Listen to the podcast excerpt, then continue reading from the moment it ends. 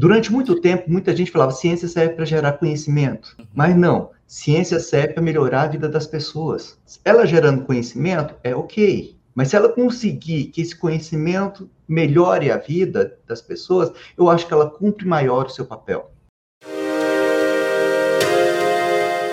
Olá, eu sou o Logan Nobre, um dos editores de marketing científico da revista ETZ, Novas Práticas em Informação e Conhecimento. Começa agora mais um episódio do podcast Revista ETZ, uma ação do projeto de extensão Ciência Aberta e a Gestão da Informação Científica da Universidade Federal do Paraná, a UFPR. No episódio de hoje está comigo Milton Shintaku, que é doutor em Ciência da Informação pela Universidade de Brasília, UNB. Ele trabalha no IVICT e tem pesquisas em Ciência da Informação e em Comunicação Científica, e é sobre isso que nós vamos conversar agora. Milton, seja muito bem-vindo ao podcast Revista ETZ. Obrigado, obrigado pelo convite. É um prazer estar aqui participando. Prazer é nosso, Milton. Aproveita e já te apresenta aí para o nosso público te conhecer melhor, diz quem você é, de onde você veio, de onde você fala hoje, né? Já que hoje é tudo remoto, tudo online. Enfim, esse é o seu momento aí de brilhar. Bom, meu nome é Milton, pode parecer estranho, mas eu sou goiano. Eu nasci em Anápolis, interior de Goiás apesar da família toda ser do interior de São Paulo, mas vieram para Goiás e eu sou, eu sou de Anápolis, uma cidadezinha aqui perto. Eu trabalho no IBICT, então eu estou aqui na, na, sede em Brasília. Então estou falando aqui de Brasília, da minha salinha aqui do trabalho. E Milton, queria que você falasse um pouco aí sobre a sua trajetória acadêmica. Queria que você contasse para a gente de onde que surgiu o seu interesse, né, pela ciência da informação, pelos temas que você pesquisa hoje. Como é que veio esse interesse? Conta para gente. Eu trabalho no IBICT, então quer dizer que, uh, que é, de certa forma, um instituto voltado para a ciência da informação. Então, quando eu, eu passei no concurso e vim trabalhar no IBICT, e aí te falo claramente que eu, com mais né, meia dúzia do país, conhece bem o que é ciência da informação, e eu fui descobrindo quando eu passei no concurso, que aí eu vou contar que eu passei no concurso pensando que ia trabalhar no CNPq, e aí descobri que eu vinha para o IBICT. E aí fui tentar descobrir o que era IBICT. E dentro do IBICT eu fui tentar entender o que era a ciência da informação. E, e vou dizer que é muito interessante. Sabe, é apaixonante você entender o que é não só a ciência da informação, mas todas as disciplinas correlatas. Todo, tudo aquilo que envolve né, a ciência da informação, porque a informação permeia tudo. Ele transcende os processos, as áreas. Então, a informação está presente em tudo. Então, isso que faz ser tão empolgante trabalhar com ciência da informação.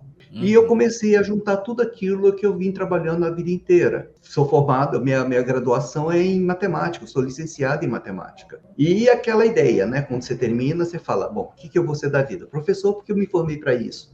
E isso é uma coisa que eu adoro, é aquilo que eu gosto de fazer, ser professor. Mas, assim, uh, no Brasil, ser professor, às vezes, na minha época, eu sou da época de 80, vocês nem eram nascidos, né? Então, mas ok. Na década de 80, uh, ah, o que acontece é que o professor não é valorizado. Então, você fala, ah, mas eu vou ser só professor? E aí, aquela ideia né, de pobre que tem que trabalhar para poder sobreviver, e você fala, não, eu quero algo mais. E aí eu fui fazer informática. E hoje eu tento juntar tudo aquilo que eu aprendi durante esse tempo. Né? Então, uh, juntar tecnologia, informática com os processos de ciência da informação. Então, uma das linhas de pesquisa que a gente tem aqui é a tecnologia para gestão da informação. Então, é fazer todo esse estudo voltado tanto à tecnologia, ciência da informação e gestão da informação. Né? Fazer, tentar unir tudo isso e aí realmente tem dado alguns resultados bons. Né? Então, é mais ou menos isso. A gente tentei juntar tudo aquilo que você vai caminhando, né? O lado bom da vida, o lado bom de envelhecer, né? O lado ruim a gente pode dizer um monte de coisa. Mas o lado bom de, de, do envelhecer é que você consegue fazer ligações que quando você é jovem talvez você tenha maior dificuldade. Você fala, uhum. olha, nada é de graça. O aprendizado, nada você, que você aprende é, é, é inútil. Você vai juntando todas essas informações e isso vai te construindo, isso vai te dirigindo a, a novos estudos. Então você começa a ver oportunidades em tudo. Numa conversa com pessoas, com algo que aconteceu, você olha e fala: Nossa, isso daria um estudo, isso é muito legal. É muito legal você, quando vai conversar com alunos, e os alunos começam a falar, fala, ah, eu não sei muito. E você fala, gente, mas você já está falando o que você quer precisar. Você já está dizendo, falta você estruturar. Então, essas ligações é que é interessante. Então, é mais ou menos isso que, que me levou a, a, fazer esse estudo, né? A, a, me interessar tanto pela ciência da informação e, no caso, sempre tive muita ligação com, com a gestão, porque uh, a ciência da informação, até certo ponto, ela acaba ficando muito restrita à comunidade científica, né? Desde aquela ideia lá vinda, lá de Van der Waals, né? Que, ah, tem muita informação científica, tem uma explosão, então, ok, o que, que a gente faz para manter? Cada vez mais você nota que ciência, sociedade e, e não, não existe barreiras. Então, e nisso a gestão é muito interessante, porque ela diz, olha, eu estou na indústria, então, a, a, própria ciência aberta agora chegando, dizendo, gente, olha, ciência não pode ficar restrita, a gente não pode ter barreiras. A coisa tem que chegar à população, a gente tem que trazer o jovem, tem que trazer as pessoas para dizer, olha, isso é ciência. Você, quando usa um método para fazer um bolo, você está fazendo ciência. Tá? Você está reproduzindo, na verdade, ciência. Mas, e, mas ciência é isso, é ter método. Então, se você tem um método para fazer um bolo, você está usando um, uma receita, você está reproduzindo algo que já foi feito antes. Um dia você pode fazer sua própria receita. Ó, oh, isso é ciência. Muito bem, olha aí, ó, gente. Então fica a dica aí, fica o depoimento do Milton mostrando para você que às vezes você está usando o método científico, está usando conhecimento científico no seu dia a dia e nem se percebe, né? Cientista às vezes está rindo do, do seu lado, às vezes você é um, né, informação e não se percebe. Então vamos fazer mais ciência e esse é um dos papéis aqui do podcast Revista ETZ. É levar a ciência até você, é aproximar você do conhecimento científico e da educação. Milton, você falou aí que começou na matemática, né, lá na graduação em 1900 e antigamente Uhum. E eu uhum. queria perguntar, se naquela época, quando você começou a sua carreira acadêmica aí, você pensava em continuar estudando, chegar ao doutorado, virar professor universitário, ou tu já queria assim, ah, quero acabar logo a graduação, quero trabalhar, preciso trabalhar? Como é que era a sua expectativa naquela época? Os dois, né? Porque como eu venho de família pobre, e esse é um, essa é uma questão econômica, conjuntural, social, que a gente sabe que para as famílias pobres, para os meninos pobres, a carreira acadêmica é quase proibitiva. Depois que você termina, você tem que trabalhar. Né? A ideia sua é, é você é forçado no meu caso, né, eu venho de, de, de, uma, de uma realidade que os meninos, quando terminavam o segundo grau, eles iam para o mercado de trabalho. E isso, a gente vê isso ainda perpetuando nessa, nesse país, é, é isso está continuando existindo aí. Você vira do lado e você encontra isso, né? Tem todo mundo, nem todo, tem todos os meninos têm a capacidade. E na minha época era muito pior, porque, por exemplo, o NB não tinha curso noturno era curso só de urna, então ou você trabalhava ou você estudava. Então eu fui para o mercado de trabalho. Mas a, aquela ideia de eu quero fazer um mestrado, eu queria fazer um doutorado, isso estava ali dormente na cabeça. Mas era quase como um sonho impossível, né? Alguma coisa assim, não, está muito distante, né? Eu fiz mestrado e doutorado relativamente tarde mas que foi muito bom, porque eu trouxe uma carreira, eu, eu trouxe um, uma bagagem de, de, trabalho que eu não vejo, às vezes, em, em, pessoas que emendam tudo. Nada contra, eu acho importantíssimo, gente, e muito importante quem consegue emendar, né? Graduação, mestrado, doutorado. Mas também, também não, não, não pensa assim, ah, não, mas eu já estou muito, muito tempo, tá. Não, não tem problema se você está muito tempo. Isso também é bom, porque você traz uma bagagem que nem sempre, que nunca trabalhou, vai ter aquele sonho dormente ali na cabeça, né? Tipo, ah, eu quero fazer o mestrado, doutorado, sempre esteve, porque eu sempre gostei de estudar. Mas aí eu fui batalhar pela carreira, né? Vamos trabalhar por carreira, vamos. Vale muito a pena. Eu acho mesmo que não é todo mundo, eu acho que também é, é esse ponto, né? Assim, não é obrigação das pessoas, mas aqueles que querem olha, vai fundo, vai batalhar, não importa se você não passar na prova, faz de novo, batalha, porque vale a pena. Se teve um sonho, se o teu sonho é, você estava na, na, graduação, você participou de um PIB que achou aquilo maravilhoso, cara, vai lá, batalha, vai, vai lá porque uma hora pode ser que dê certo, tá? Então vai, vai, vai lutar por isso. Muito bem. E você citou aí um pouquinho já do, do IBICT, né, de onde você trabalha hoje. Você falou que entrou em concurso lá há alguns anos. Eu queria que você falasse exatamente para as pessoas que ainda não conhecem, né? Afinal, o que é o IBICT, para que serve, o que, que você faz lá dentro? Eu vou te falar que antes de entrar no IBIT, eu venho de matemática, de informática, que é um mundo muito hermético, né? E eu não conhecia realmente o IBIT. Eu, quando eu prestei um concurso, eu sou de Brasília, né? A terra basicamente dos concurseiros da vida, né? Agora que de uns anos para cá, talvez de uns 20 anos para cá, que Brasília começa a ter empresas e, e tudo mais. Antes você vivia basicamente do serviço público quando eu vi um concurso para o CNPq. Eu falei, nossa, CNPq, sonho meio dourado de quem gosta de estudar, de pesquisa, não sei o quê. E eu fiz o concurso. Eu não prestei, olha, é um pouquinho de falta de atenção. Eu nunca não prestei muita atenção no cargo. Era um concurso do CNPq, mas o cargo era de tecnologista. Uh, o CNPq, o cargo é de analista de CIT, né? E eu fiz para tecnologista uhum. em CIT. E aí passei. E quando eu fui tomar posse, falaram: olha, você eu tomei posse, por incrível que pareça, no CNPq, tá? O meu cargo estava lá, IBICT. Eu parei e pensei, o que, que é IBICT? Então, sentei e fui olhar o que, que era IBICT. Muita gente talvez não saiba, mas o IBICT nasceu em 54. Né? Ele é antes do CNPq, antes do Ministério da Ciência e Tecnologia. Ele nasceu como Instituto Brasileiro de Biblioteconomia e Documentação. Ele é quase como resultado desse boom da informação científica que todo mundo conhece por Vannevar Bush, né? Vannevar Bush que, que da Segunda Guerra falou, olha, tem tanta informação científica, se eu não conseguir trabalhar isso, se eu não conseguir tratar isso, isso se perde. E isso teve ramificação no mundo inteiro, inclusive no Brasil. Nos últimos anos de Vargas, cria-se o IBBD com a evolução de tudo, em 72, 72, 76, 76, 76 vira IBICT. Se a gente tem o CBPF, né, o Centro Brasileiro de Pesquisas Físicas, como sendo o Instituto da Física, a ciência da informação em disciplinas correlatas, né, Bíblio, né, gestão da informação, arquivologia, museologia, possivelmente tenha no IBICT talvez um, seu, um representante, onde os estudos voltados para essa área acontecem.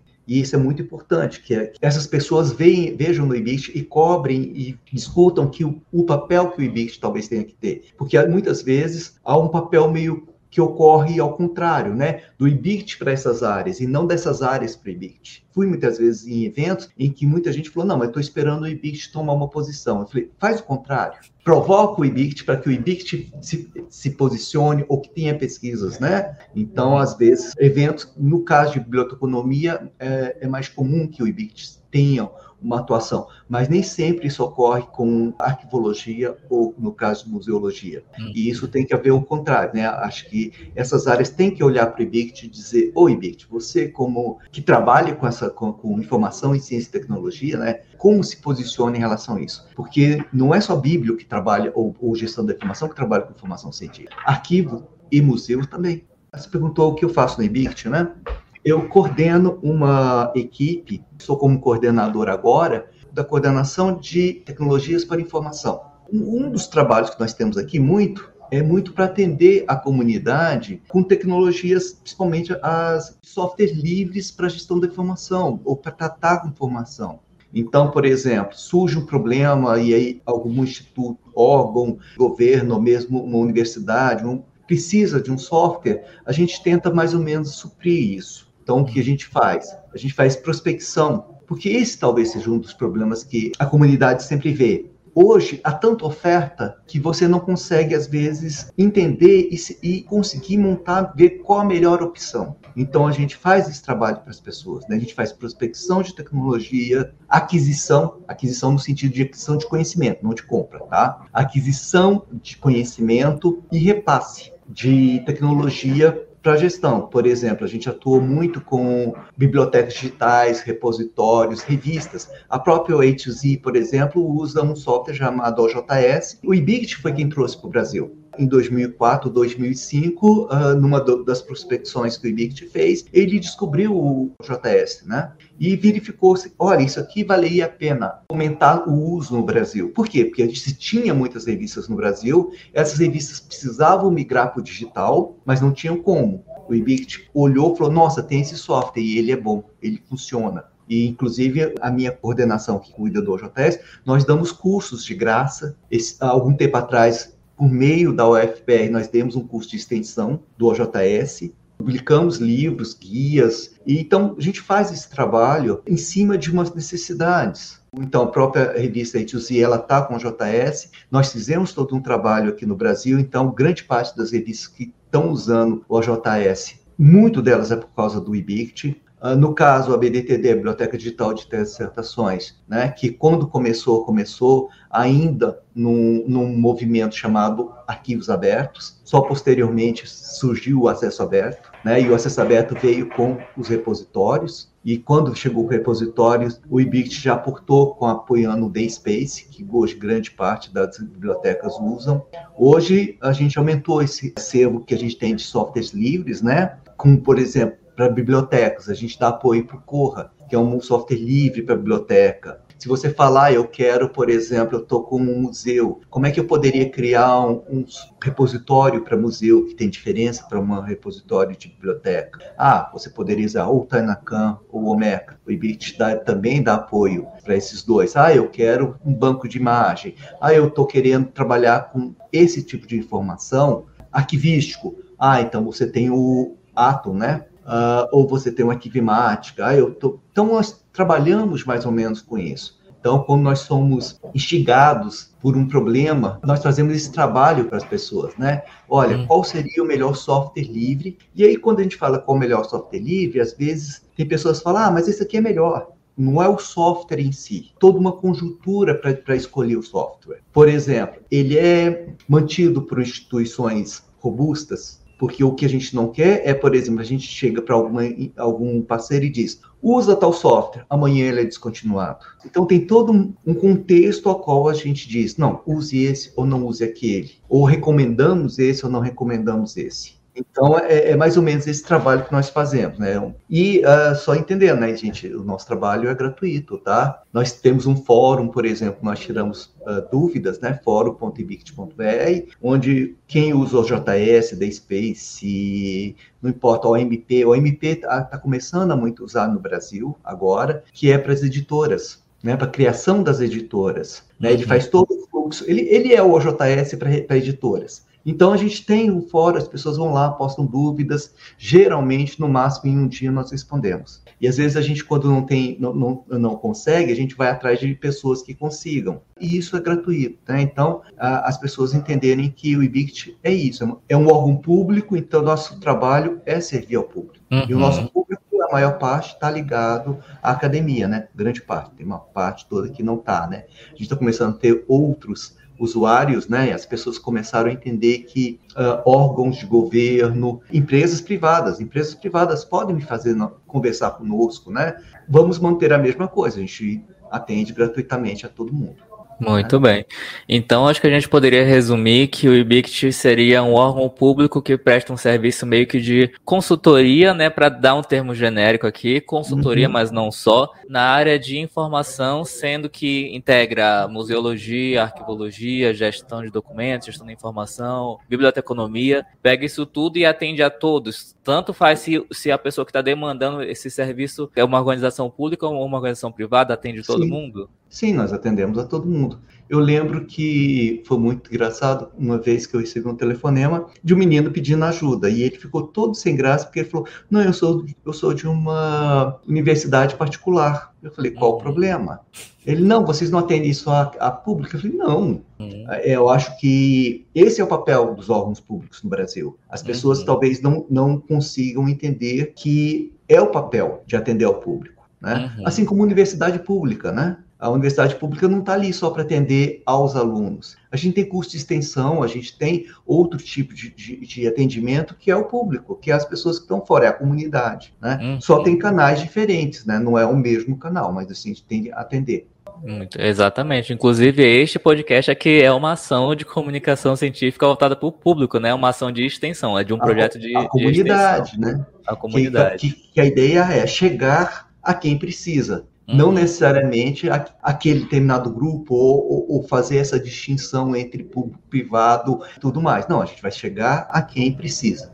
Uhum. Pelo menos é, é, isso que eu entendo como curso de extensão, é isso que eu entendo a qual é um serviço de uma instituição pública. E você falando aí, Milton, sobre instituição de ensino é, privada, né? Eu lembrei agora de um, de um amigo meu que comentou poucos meses aí comigo, que ele está fazendo graduação numa instituição privada e ele comentou que essa instituição estava meio que digitalizando os TCCs de há muito tempo, né, impressos, enfim, alguns só fotografados, estava digitalizando para que o texto ficasse estruturado e pudesse ser pesquisado, né, e colocasse realmente em forma de texto. Então ele se interessou por esse assunto de saber, nossa, que software que a universidade vai usar, como é que vai ser esse processo, né? E ele comentou que ele, ouviu falar lá que durou muitos meses para a universidade decidir como que ia fazer, qual software que ia usar, que empresa que, ia, que iria contratar, enfim. Uma demanda dessa, por exemplo, seria algo que o Ibict atenderia e daria suporte? Enfim, como é que seria? Sim, o IBIT ele trabalha de várias formas, né? Desde a da, da conversa informal e a ajuda informal que nós damos, como alguém chegar e perguntar, olha, eu quero deixar disponível meus TCCs. TCC, ele seria um, uma literatura cinzenta, talvez numa escala, teve, teve, tinha gente que adora graduar, né? Então, se a gente diria que tese, dissertação é literatura cinzenta quase branca, os TCCs é uma literatura, muita gente considera uma literatura cinza muito cinza. Ele tem tanto uma característica de arquivo como uma característica de biblioteca. Ele é de arquivo porque ele, ele, de certa forma, ele é um comprovante que a pessoa fez a graduação, que ela terminou uma graduação. É o resultado de um processo educacional. De certa forma, tem essa característica de arquivo.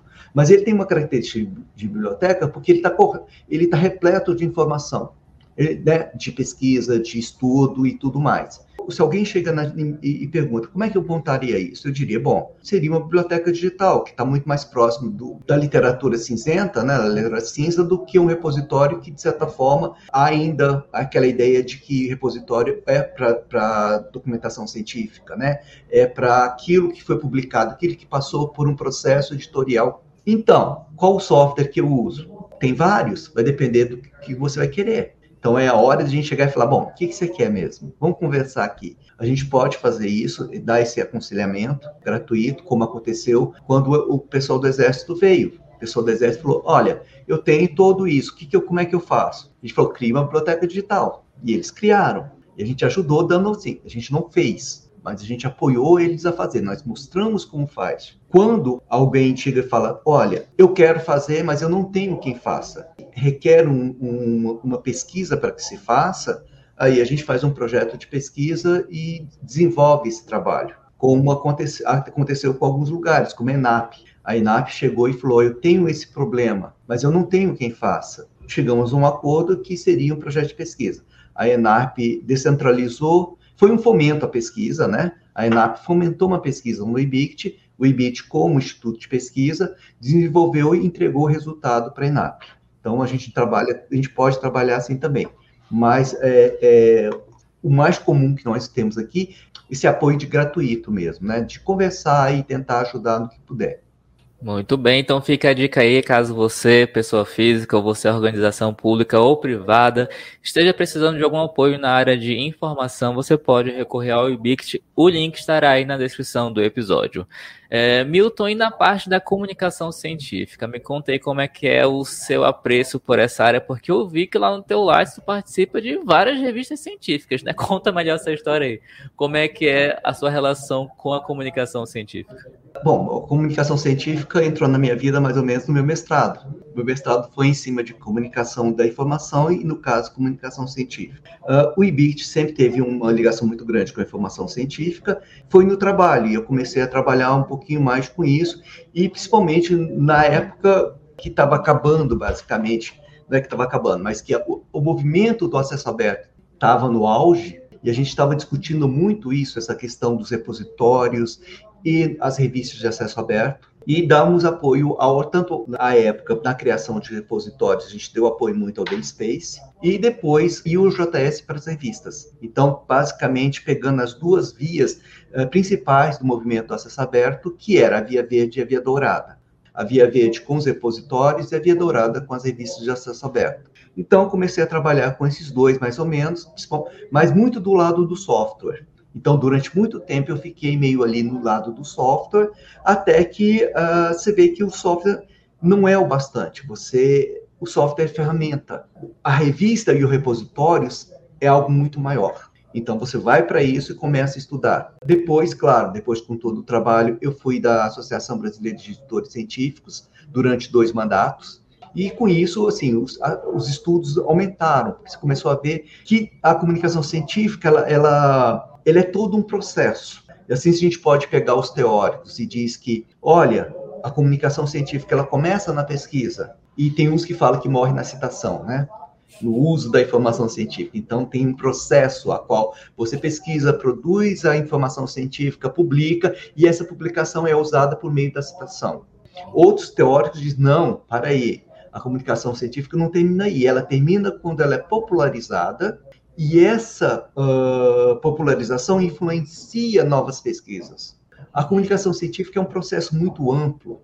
Né? Você pode, inclusive, se especializar em uma. No caso, por exemplo, da revista, olha, eu estou trabalhando no fluxo editorial. Olha, fluxo editorial é uma tarefa, é um processo dentro da comunicação científica. Mas a comunicacação científica ela é muito maior. Ela tem um, um monte de, de, caminhos. Por exemplo, repositórios. O que é um repositório? Para muito, dentro da comunicação científica, e isso eu tenho defendido em alguns casos, ele serve tanto de facilitador do acesso como de publicação. E aqui eu vou dar um parênteses em relação à publicação, que publicação é tornar público. Então, por exemplo, repositórios e bibliotecas digitais, é, eles se tornam canais de publicação, de tornar público alguma coisa tese citações, ou TCCs, por exemplo. Hoje, basicamente, tese, citação e TCC não tem mais físico. Uhum. Você está colocando em repositórios ou bibliotecas digitais e eles estão se tornando público. Esse processo não é praticamente você publicar, você tornar público alguma coisa.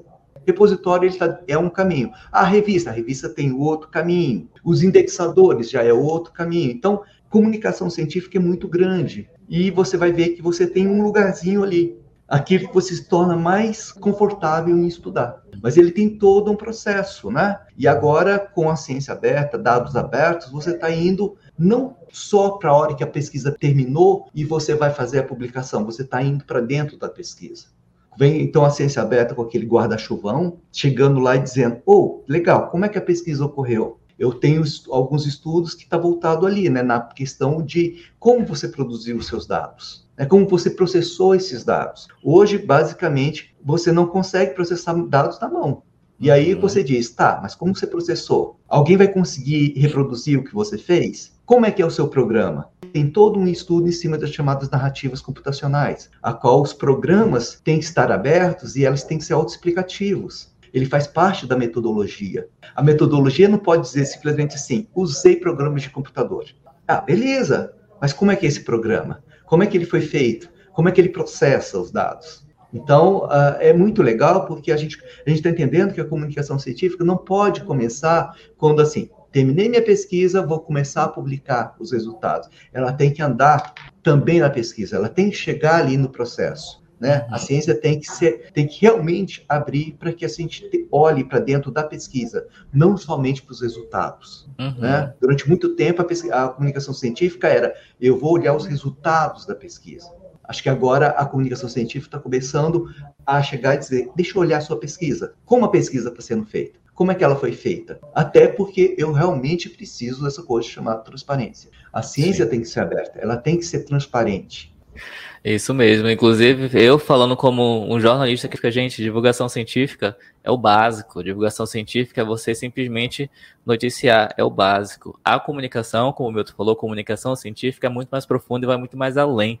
Né? Ela conversa com diversos fatores da pesquisa, ela fala da, fala da metodologia, fala dos resultados, e linka isso com a vida real, e fala com a vida prática, e leva para as pessoas, leva o que a gente está fazendo aqui agora. É meio que desmistificar e mostrar, olha, a ciência está muito perto de você, muito mais do que você imaginava, né? Durante muito tempo, muita gente falava, ciência serve para gerar conhecimento, mas não. Ciência serve para melhorar a vida das pessoas. Ela gerando conhecimento é ok, mas se ela conseguir que esse conhecimento melhore a vida das pessoas, eu acho que ela cumpre maior o seu papel. Então, uh, muita gente às vezes não entende que, às vezes, uma descoberta ali da física, algum tempo depois vai virar alguma coisa, um produto da engenharia, que vai melhorar a vida das pessoas. Né? Uma pesquisa ali da biologia que descobriu ah, que um neurônio conversa com outro neurônio e acontece isso, em algum momento da vida pode virar numa cirurgia de medicina, pode virar um fármaco. Ele vai melhorar a vida de, em algum momento. Então, no final das contas, ele vai melhorar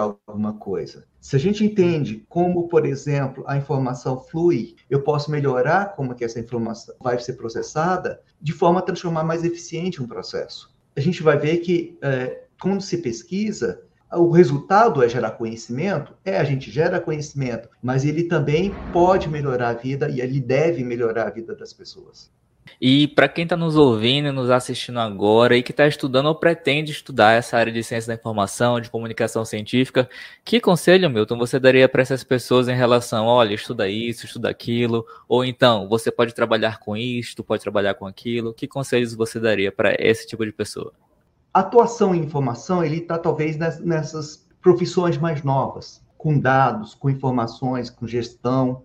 Ele não faz talvez, papel daquilo, claro, que tem toda, toda aquela estrutura mais antiga de biblioteca, de museu, de arquivo. Mas também tem, isso não está não tá restrito a só essas unidades de informação. Nas empresas, no governo, está precisando de pessoas que saibam tratar a informação, saiba como ajustar, como gerir um bibliotecário que está saindo agora de uma universidade. Você só vai trabalhar em biblioteca? Não, você tem outros lugares para trabalhar. Você pode trabalhar numa revista científica, por exemplo, que não necessariamente é biblioteca, fazendo normalização, você pode trabalhar em editoras, você pode trabalhar numa empresa de jornalismo também, por exemplo, ajudando nas pesquisas. Você que é jornalista, você sabe que quando você vai fazer uma, uma reportagem, você não tira a ideia daqui e vamos lá, não, você tem que fazer pesquisa. Você tem que saber de onde vêm as coisas, né? Senão torna a notícia muito rasa.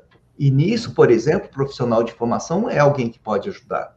Você talvez tenha que entender todas as possibilidades e aonde você se encaixa. Porque isso que é interessante, a informação ela é transversal, ela está presente em tudo. E é, isso faz parte dessas novas profissões, a qual uh, não é muito tradicional, né? Naquele famoso triângulo, né, que durante muito tempo era ou você era médico, advogado ou engenheiro.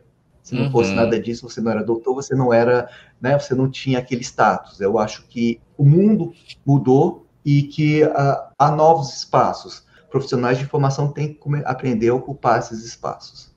Concordo. Vamos lá, profissionais da informação, univos e ocupemos os espaços.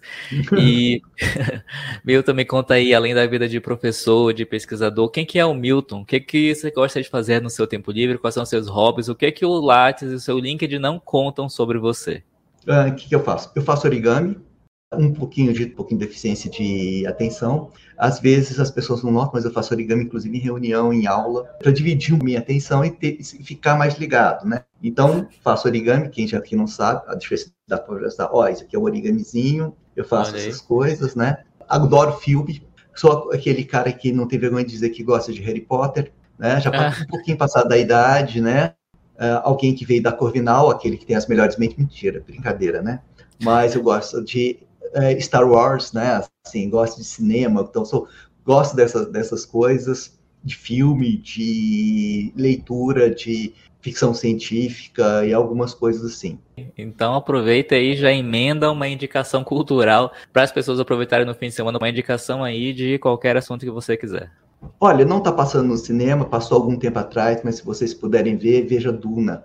Duna. É, ah. Duna, deixa eu explicar por que Duna. Duna é. Quem gosta de ficção científica, tudo que veio posterior a Duna teve sua raiz em Duna. Um predestinado, uma profecia, uma questão, e, e, e é muito interessante Duna por causa disso, né? Para uhum. quem ah, vai achar Duna a leitura maçante, assista o filme. O filme do Villeneuve é muito bom, você consegue assistir ali em talvez algum, algum streamer da vida, é bem interessante. Bom, então eu acho que isso aí é, seria a minha indicação para vocês em relação quem é um pouquinho nerd gosta de ficção científica, ter o talvez a origem, né, de muita coisa que apareceu em Harry Potter, em Star Wars, essa coisa toda. Eu acho que é isso. Então fica aí a indicação do Milton, né? A indicação dupla do filme e da série de livros do Duna. E eu assisti Duna quando entrou aí no, no HBO Max, né? Não fui ao cinema, né? Afinal, estamos em pandemia ainda. E depois fui assistir, Milton, olha aí, o filme de 76, se não me engano, né? O filme original. Não fizeram continuação, mas fizeram o primeiro filme aí.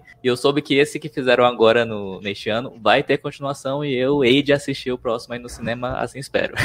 É, e, e uma coisa que talvez, ó, para quem quem for, for assistir, talvez vocês não, não, talvez não fique claro para as pessoas, é que muita gente pergunta, né, antes de assim, por que que as pessoas usam espada e por que não tem computador? Não, você notou que não tem computador? É um filme no futuro, muito e não uhum. tem nenhum computador.